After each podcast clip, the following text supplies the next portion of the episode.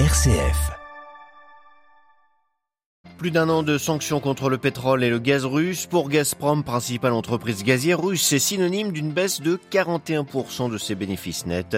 Preuve de la difficulté pour la Russie de trouver rapidement de nouveaux débouchés pour ses exportations. En Italie, 2 milliards d'euros, c'est le montant débloqué dans un premier temps par le gouvernement pour venir en aide aux régions frappées par des inondations dans le nord du pays. 14 personnes ont perdu la vie la semaine dernière. Semaine Laudato aussi, l'Église s'implique pour la préservation de la maison commune, exemple en Équateur où un frère mariste achète des parcelles de forêt amazonienne pour en faire des sanctuaires de la biodiversité. Le bilan durcit le ton envers les réfugiés syriens. Ils sont 2 millions, soit un quart de la population libanaise. Hier, 30 Syriens ont été arrêtés sans qu'on connaisse leur sort. Il y a 30 ans, l'Érythrée devenait indépendante. Depuis, le pays est devenu l'une des dictatures les plus fermées au monde. On en parle dans notre dossier à suivre à la fin de ce journal. Radio Vatican, le journal, Xavier Sartre. Bonjour. Fin officielle de l'attaque sur la ville russe de Belgorod, Moscou affirme avoir écrasé avec son aviation et son artillerie les combattants qui ont mené cette incursion. Le Kremlin précise que ces formations nationalistes, selon les termes officiels, ont été repoussées vers l'Ukraine où les bombardements se sont poursuivis. Difficile d'en savoir plus sur ce qui s'est réellement passé ces deux derniers jours dans cette région frontalière donc de Belgorod. Depuis plus d'un an, la Russie est la cible de sanctions économiques de la part des pays occidentaux, des sanctions qui commencent à produire leurs effets, notamment dans le domaine pétrolier et gazier. Le bénéfice net du géant étatique Gazprom a ainsi chuté de plus de 41% en un an. Ce résultat s'explique par la fermeture des marchés européens et l'impossibilité pour la Russie de trouver du jour au lendemain des débouchés permettant d'écouler des quantités de gaz équivalentes. À Moscou, les précisions de Jean-Didier Revoin. 14 milliards d'euros, même si c'est un chiffre conséquent, c'est près de 10 milliards de moins que les bénéfices qu'a réalisé le géant russe Gazprom en 2021. Et cela s'explique principalement par le brusque arrêt des importations européennes et aussi par l'augmentation des paiements d'impôts intervenus au cours du second semestre de l'année 2022. Selon les chiffres venant du Forum des pays exportateurs de gaz, les importations européennes d'or bleu sont passées de 140 à 63 milliards de mètres cubes, soit une baisse de 55%. Et faute d'alternatives réelles, seuls les importations importations de gaz liquéfié à destination de l'Union européenne subsiste. Dans ces conditions, la direction de Gazprom, entreprise dont l'État russe détient 50,2% du capital, a recommandé de ne pas verser de dividendes à ses actionnaires pour l'exercice 2022. Depuis plusieurs années, Gazprom a opéré une diversification de ses exportations de gaz à destination de l'Asie, une réorientation qui prend du temps et qui ne permet pas de pallier le manque à gagner après l'interruption des importations européennes. L'an passé, les livraisons de gaz à destination de la Chine via le gazoduc Force de Sibérie ont atteint un record historique de 15,5 milliards de mètres cubes, alors qu'un deuxième tube est en construction. Jean-Didier Revoin, Moscou, pour Radio Vatican. L'émissaire chinois pour l'Ukraine poursuit sa tournée en Europe. Il était hier à Paris. La France et l'Union européenne sont déterminés à soutenir les Ukrainiens dans la durée et dans tous les domaines, a réaffirmé le gouvernement français qui salue toutefois la reprise du dialogue entre la Chine et l'Ukraine. Le pape avait évoqué une nouvelle fois dimanche lors du Regina Celli les inondations qui ont frappé le nord de l'Italie il y a une semaine. Et eh bien devant l'ampleur des dégâts matériels et au-delà du bilan humain, 15 personnes ont perdu la vie. Le gouvernement italien a décidé de débloquer 2 milliards d'euros. Il prévoit aussi une série de mesures pour venir en aide aux entreprises et familles des territoires touchés. Les précisions de Blandine Hugonnet. Complessivamente prevede uno stanziamento di oltre 2 miliardi di euro. Nous avons dégagé un total de plus de 2 milliards d'euros pour les zones touchées par les inondations. C'est ce qu'annonce Giorgia Meloni à l'issue d'un conseil des ministres convoqué pour répondre en urgence aux intempéries meurtrières dans la région de Bologne. Un premier paquet de mesures qui suspend le versement des taxes jusqu'à fin août et prévoit 20 millions d'euros pour les écoles, 600 millions pour le chômage technique, 100 millions promis aussi aux agriculteurs. Des réponses à l'urgence pour l'instant alors que circulent encore les images d'une région dévastée. Viendront ensuite l'indemnisation et la reconstruction, prévient Giorgia Meloni. Mais trouver 2 milliards en quelques jours n'est pas facile, a reconnu la présidente du Conseil à la tête du deuxième pays le plus endetté de la zone euro. Pour rassembler cette énorme somme, il a été notamment décidé d'augmenter les prix des musées et de piocher dans les caisses du loto italien et de compter aussi peut-être sur l'Europe. Alors que l'alerte rouge est maintenue aujourd'hui, le gouverneur de l'Émilie-Romagne a annoncé la visite demain de la présidente de la Commission européenne Ursula von der Leyen dans les zones frappées par ces inondations sans précédent. À Rome, Blandine Gonnet pour Radio Vatican. Et cette catastrophe naturelle a relancé dans la péninsule le débat sur les effets du changement climatique. Un débat qui s'inscrit en plein dans le cadre de la protection de notre maison commune, protection qui est au cœur de la semaine Laudato Si, promue par le pape François dans la droite ligne de son encyclique. L'Église est impliquée partout dans le monde. Exemple ce matin avec une initiative en Équateur, celle du frère mariste italien Giovanni Onore. Il a créé la fondation Otonga en 1997 et depuis, eh bien, il achète des morceaux de forêt pour en faire des sanctuaires et ainsi préserver en Amazonie la biodiversité de ce poumon de la planète. L'objectif principal est de conserver physiquement les forêts de manière légale pour empêcher leur destruction, pour conserver le trésor qu'elles referment en elles. Il faut d'abord comprendre ce qu'il y a dans ces forêts. C'est comme ça que je me suis mise à étudier comment disparaissent les animaux, comment ils se nourrissent, où ils vivent, pourquoi leur habitat disparaît. C'est comme cela que je me suis engagée et je me suis rendu compte que les enfants, quand ils seraient grands, tailleraient à leur tour la forêt pour en vivre. Alors je leur ai donné des instruments. Je me suis engagé à les faire étudier, je leur ai offert des bourses d'études et développer leur part d'humanité. Car s'il n'y a pas cette part d'humanité, alors cela ne marche pas. L'homme vit dans un certain environnement, il doit le comprendre, en prendre conscience. Moi, j'ai une barbe blanche aujourd'hui, mais eux, ce sont les futures générations. C'est eux qui continueront à protéger la forêt. Il faut vivre avec la nature où tout a sa place.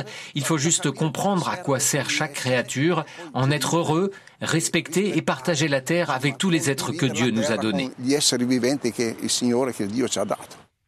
Abus sexuel dans l'église. Après cinq ans d'enquête, la justice de l'État américain de l'Illinois a rendu son rapport hier.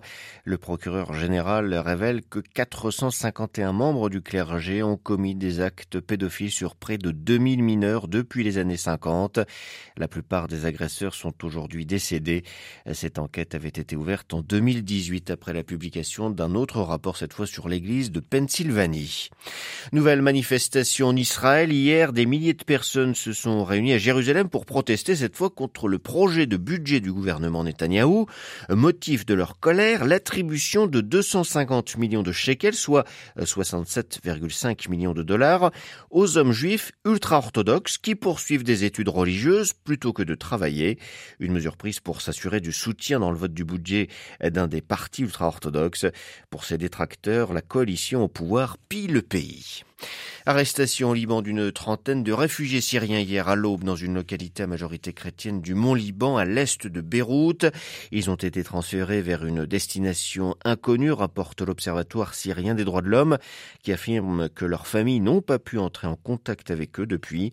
Le Liban, qui abrite selon des chiffres officiels près de 2 millions de Syriens, soit le quart de la population, a durci depuis le début de cette année les mesures contre les communautés de réfugiés. À Beyrouth, Paul Khalife. Ces dernières semaines, les tensions sont montées entre les Libanais et les communautés syriennes présentes dans presque toutes les localités du pays, notamment dans les régions chrétiennes. Le Liban affirme ne plus être en mesure de supporter un nombre aussi important de réfugiés sur son territoire.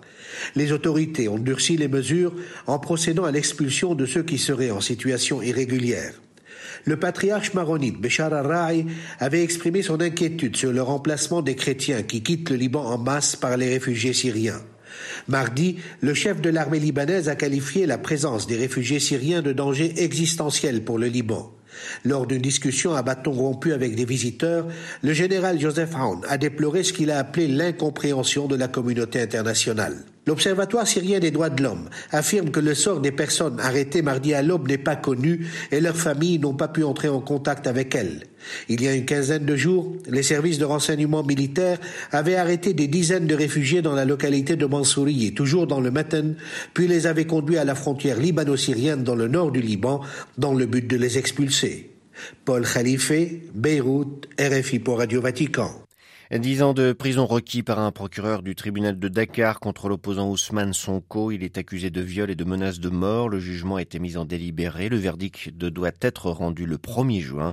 Ousmane Sonko ne s'est pas présenté devant les juges. Il affirme que le procès, en effet, a été manipulé par le pouvoir pour l'empêcher d'être candidat à la présidentielle de 2024.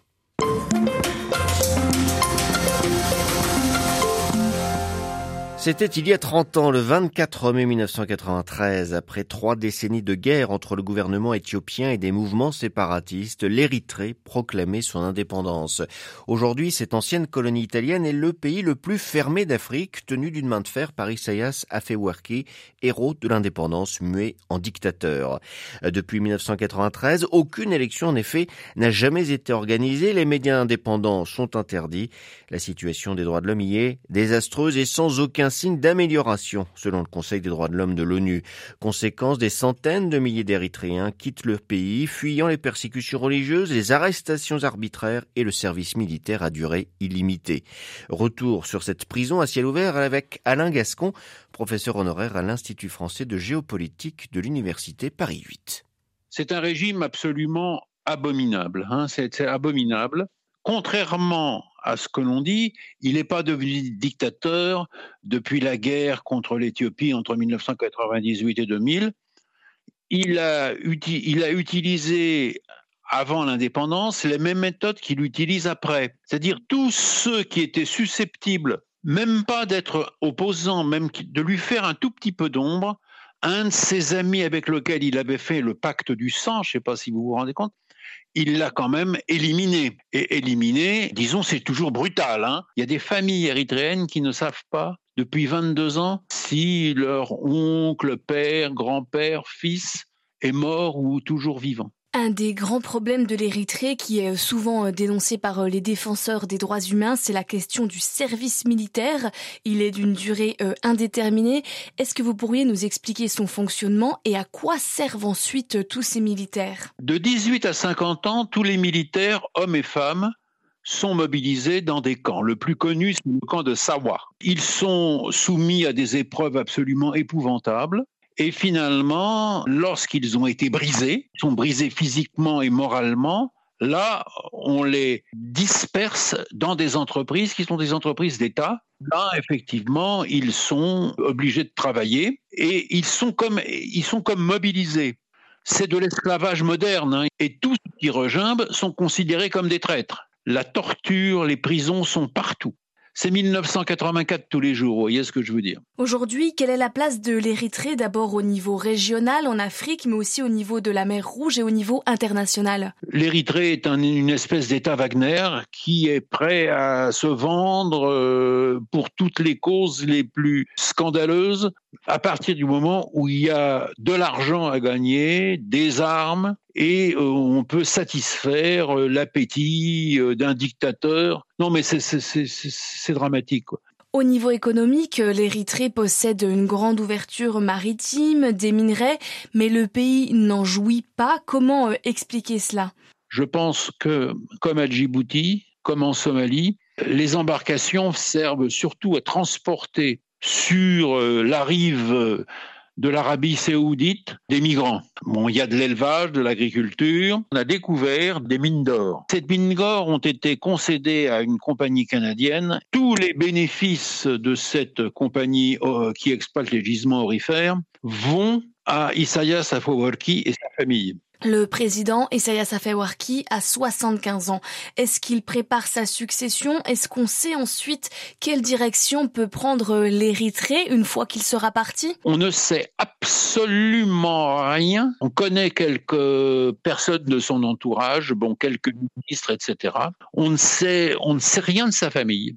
On en connaît beaucoup plus sur la Corée du Nord que sur l'Érythrée. Pour Isaias Afewerki, il est l'Érythrée. Et donc tous ceux qui ne sont pas de son avis, qui émettent la moindre critique, sont forcément des traîtres. L'expérience prouve que plus une dictature dure, plus le régime qui lui succède a tendance à lui ressembler. Il faudrait que les pays européens se donnent la peine de les écouter, de les accueillir, hein, parce que vraiment, je veux dire, il y a guère de personnes au monde qui aient souffert plus que les Érythréens. Interrogé par Marine Orion, Alain Gascon était ce matin l'invité de Radio Vatican.